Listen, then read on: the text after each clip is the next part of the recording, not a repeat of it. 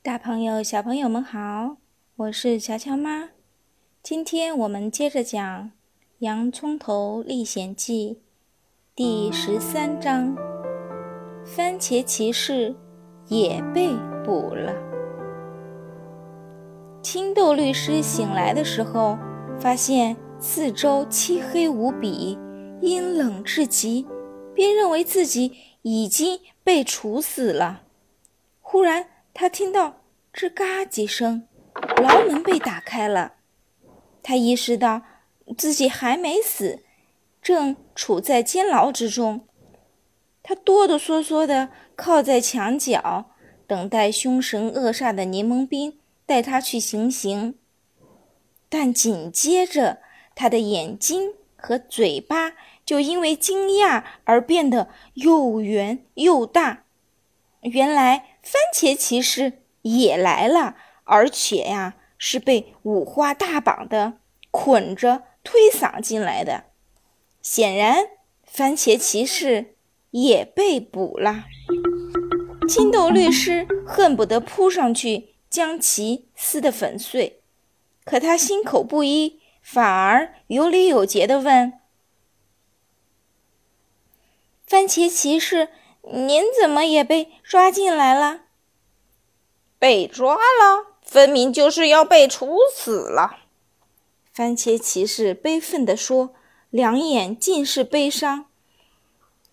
您或许不知道，明天早上我会赶在您后面被吊死。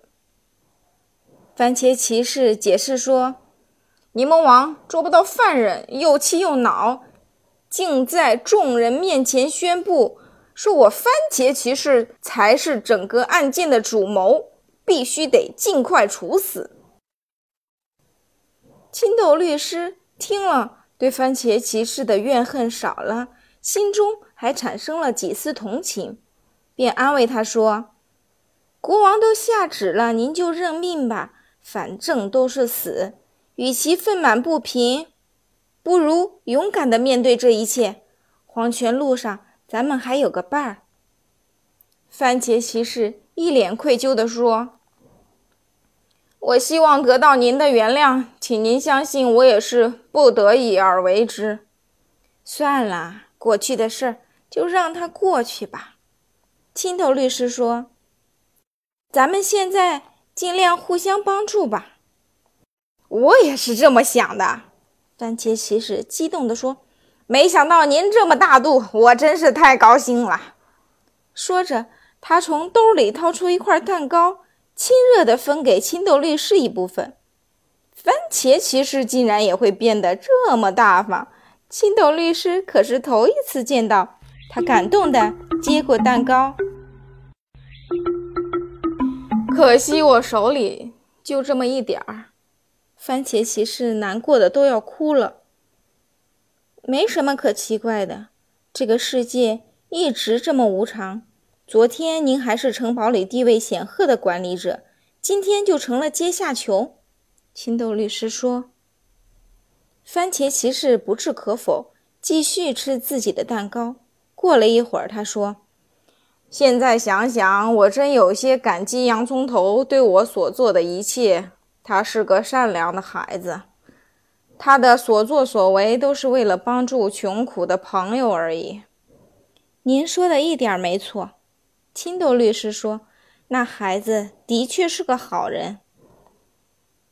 唉，我现在啊，只想为那孩子、为那些逃犯做些事情。谁知道他们去哪儿了？老天，我多想在临死前实现这个愿望，多少做点好事儿。番茄骑士失望地说：“别多想了，咱们都沦落到这个地步了，还能做什么事儿呀？”青豆律师说：“是呀，我自己都自身难保了，怎么能妄想帮助他们？况且我连人家在哪儿都不知道。”番茄骑士说：“我也不知道。”青豆律师已经被番茄骑士感动得一塌糊涂。有什么说什么，我只知道南瓜老大爷的小房子在哪儿。番茄骑士一听，眼睛立时亮了，心想：番茄，番茄，千万不要漏掉这个傻瓜说的任何一个字，说不定你还有救。您真的知道吗？番茄骑士尽量克制自己的情绪，激动地问：“当然了，可我不会对任何人说的。我做的坏事也不少，不想再伤害那些可怜人了。”青豆律师说：“我毫不怀疑您一直都具备这种悲天悯人的感情。”番茄骑士夸赞青豆律师一番后，又说：“我绝不会泄露秘密的。我不会再因为自己的过错而给那些不幸的人带去更多的不幸。”青豆律师很感动，伸出手说：“这样的话，我很高兴和您握手。”番茄骑士赶紧伸出手，同青豆律师紧紧握了一会儿。青豆律师已经将番茄骑士当成了患难之交。便想一吐为快。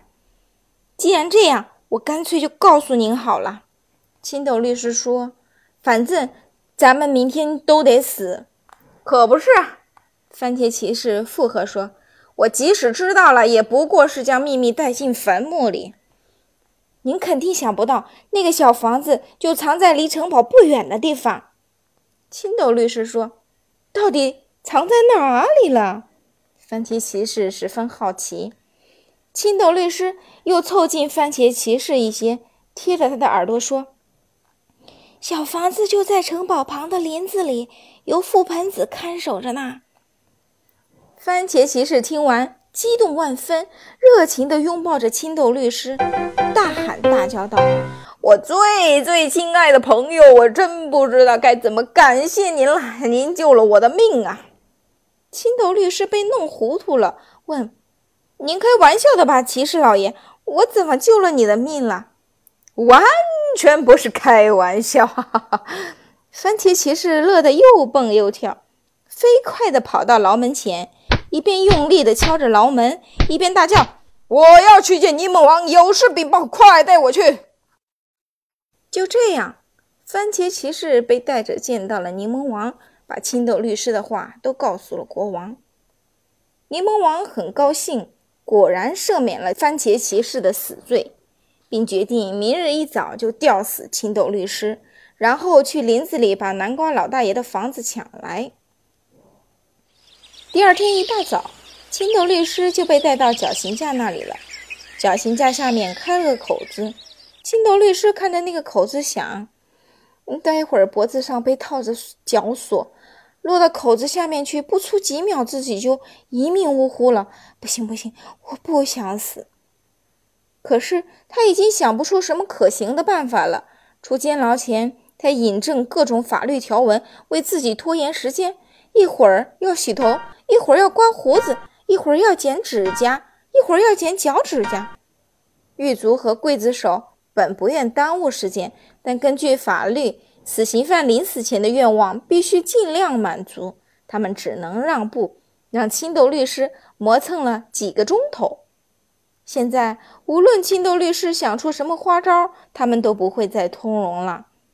青豆律师踏上了绞刑架，若不是旁边有人架着，他早就瘫软在地了。这时，下面的柠檬兵们开始敲鼓打锣。刽子手给青豆律师的脖子套上绳索，然后将他的脑袋按在绞刑架刚打开的口子上。数完十三后，就按了按钮，青豆律师便落入了黑暗之中。青豆律师在绝望中等待死神的到来。忽然听见头上有人说。快割绳子，洋葱头先生！这里太亮了，晃得我什么都看不见。接着，有人割断了青豆律师喉咙处的绳子。只听那个声音又说：“给他喝一口呱呱叫的土豆汁儿，那可是我们严处出行必备的良药。”哦，今天的故事就讲完了。这到底是怎么一回事呢？下一章大家就知道了。如果你们对乔乔和乔妈讲的故事有兴趣，可以添加我们的微信公众号“乔乔乔妈讲故事”。